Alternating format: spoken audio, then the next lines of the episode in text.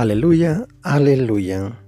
Dichosos los perseguidos por causa de la justicia, porque de ellos es el reino de los cielos, dice el Señor.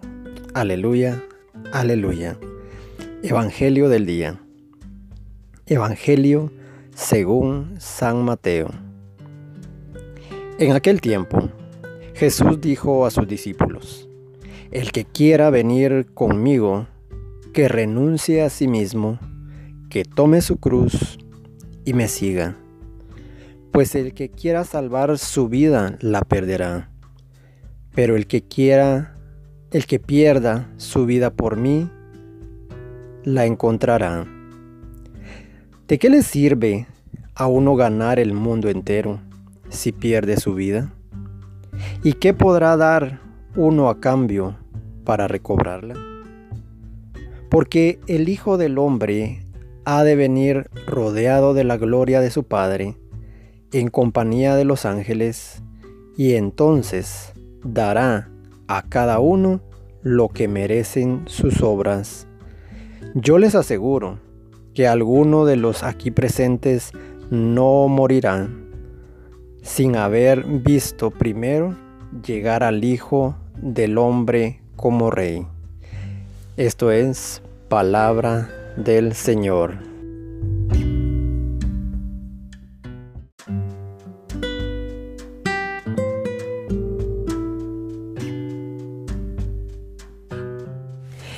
En el Evangelio de hoy, Jesús avisa a sus seguidores que al igual que él mismo, en su camino hacia la Pascua, a todos ellos les tocará negarse a sí mismos cargar con la cruz, seguirlo y perder la vida. Y así la ganarán y recibirán el premio definitivo. Parece, esto parece como que si fuera una, paradoja, ¿no? Pero se trata de los caminos de Dios. Y es que los caminos de Dios, mi querido hermano, son muy distintos a los nuestros. El mejor ejemplo nos lo ha dado de este camino nos lo ha dado Dios, nos lo ha dado el mismo Jesús. Un camino donde Él renuncia, una, un, un camino en que toma la cruz en sí mismo y como siempre nos lo enseña y lo cumple el primero. Pero mira qué interesante porque Jesús puso dos condiciones para seguirlo. Número uno, negarse a sí mismo. Y número dos, tomar la cruz. Es importante el orden en el que Jesús nos la propone, ya que quien no es capaz de renunciar a sí mismo, es decir, a no tenerse por alguien importante, a considerar a los demás mejores, ¿verdad? Y a considerar que las otras personas son más importantes que las otras personas necesitan, que las otras, al, momento de negarme a mí mismo, despojarme de mí mismo y preocuparme por las demás personas, en ese renunciar a sí mismo, a no tenerse por alguien importante, a considerar a los demás mejores, en una palabra, a aceptar nuestra realidad de criatura, de nuestra nada y de no y que sobre todo y no poder cargar con esa cruz. Casi todos los estudiosos de la Biblia están de acuerdo en la expresión tomar la cruz. Y me encanta esta, esta expresión y esto que hacen saber estos estudiosos, porque dice que esa, mire qué, qué hermoso, porque tomar la cruz es básicamente esto. Dice que es, fue usada por Jesús pensando, ojo con esto, en el ridículo y la humillación que experimentaban los condenados a la crucifixión que tenían que pasar por la ciudad cargando el madero y después ser exhibidos públicamente. Dice que en esta procesión, hasta el lugar de la crucifixión, la gente los insultaba, se burlaba de ellos, los escupía y los despreciaba. Es lo que hicieron con nuestro Señor. Es lo que hicieron con nuestro Señor en ese camino hacia el Golgota, hacia ese camino hacia su crucifixión. A Él lo despreciaron, lo insultaban, lo escupían, lo golpeaban, ¿sí? Y solo quien se ha negado primero a sí mismo puede afrontar con serenidad los insultos, el ridículo, la incomprensión y las persecuciones por causa del Evangelio. Ciertamente que seguir a Jesús no es fácil, pero eso sí, vale la pena. Y es más, vale la vida. Pues de qué le sirve al hombre ganar el mundo si finalmente se pierde en sí mismo. Esto es lo que realmente lo que el Señor viene a decirnos en este día. Que dos situaciones son las que necesitamos. Necesitamos tener claras dos, dos partes en el camino con el Señor. Primero debemos de aprender a negarnos a nosotros mismos, a morir a nosotros mismos. Como bien lo dice la palabra, si, si la semilla no muere, no da fruto. Nosotros debemos de negarnos todos los días debemos de, negarnos. Y ese negar es llevar nuestra propia voluntad y clavarla en la cruz del Calvario. Es venir y, que no sea nuestra voluntad la que nos dirija, sino la voluntad de Dios la que sea la que nos, nos dirija y nos guíe. Pero muchas veces permitimos que sea nuestra voluntad la que tome control, que sea nuestra voluntad la que, la que impere. Es muchas veces queremos que se hagan las cosas como nosotros queremos y no como Dios quiere. O como, lo, como Dios ya lo tiene planeado. Y en ese morir es aceptar que la voluntad de Dios está sobre mi vida y que la voluntad de Dios es buena, es perfecta y es agradable. Entonces podemos caminar con el Señor. ¿Por qué? Porque entonces sí podemos, vamos a ser capaces de poder cargar esa cruz. Es hermoso, a mí me encanta esa, e, esa reflexión que hacen estos estudiosos bíblicos porque me encanta ver esa, esa situación. Es Jesús llevando la cruz. Y desde el momento en que Jesús lleva la cruz es lo que cada uno de nosotros como cristianos vamos a, a pasar.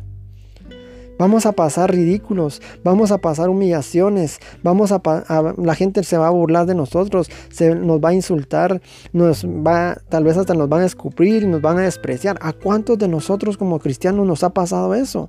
¿A cuántos de nosotros nos han criticado por estar en los caminos del Señor? ¿A cuántos de nosotros nos han criticado, nos han eh, vituperado? ¿A, cuántos de nosotros nos se han burlado? ¿Cuántos de nosotros nos han insultado? ¿Cuántos de nosotros han, han hablado acerca de nosotros? A causa del Evangelio. A causa, ojo con eso, a causa del Evangelio. Porque bien lo decía el santo cura de Ars, el camino del Señor es estarte tropezando constantemente con el enemigo. Si tú no, estás, si tú no te estás tropezando constantemente con el, el enemigo, es porque estás siguiendo en su propia dirección. Entonces, si a ti eh, si a ti el, camino del Señor ha sido eh, miel sobre hojuelas, déjame decirte que es momento de empezar a reflexionar si realmente estás caminando en ese camino de la cruz. Porque estamos avisados.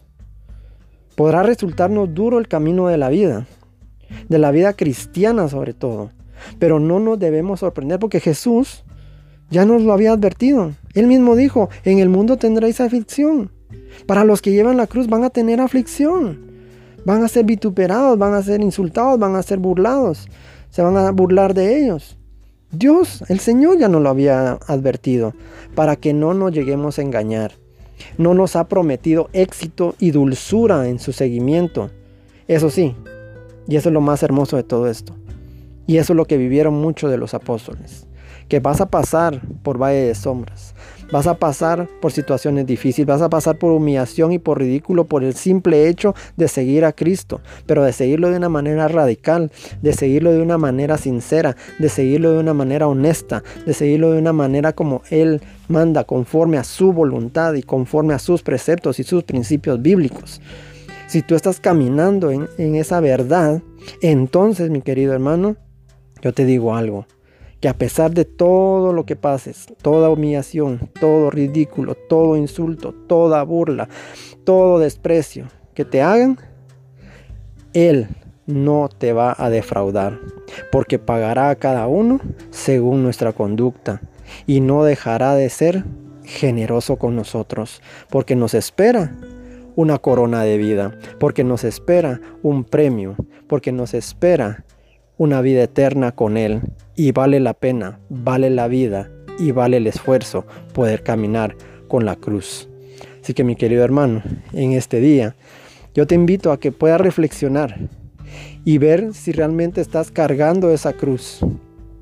Y no una cruz ornamental, no una cruz eh, únicamente de adorno, no, el caminar con el Señor es un caminar en el cual el mundo va a ir en contra tuya.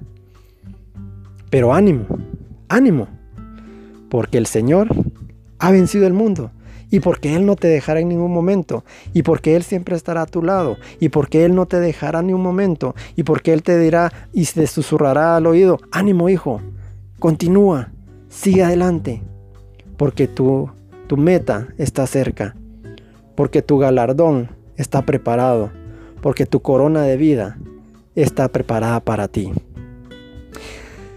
Señor, te damos gracias en este día por esa bendición de tu palabra, Señor, que tú nos has dado. Y te damos gracias, Padre. Señor, dame la fe, la gracia y la humildad para dejar a un lado todo lo que me aparta de cumplir tu voluntad y producir el fruto deseado según tu palabra. Señor, ¿de qué me sirve ganar el mundo entero si pierdo mi vida?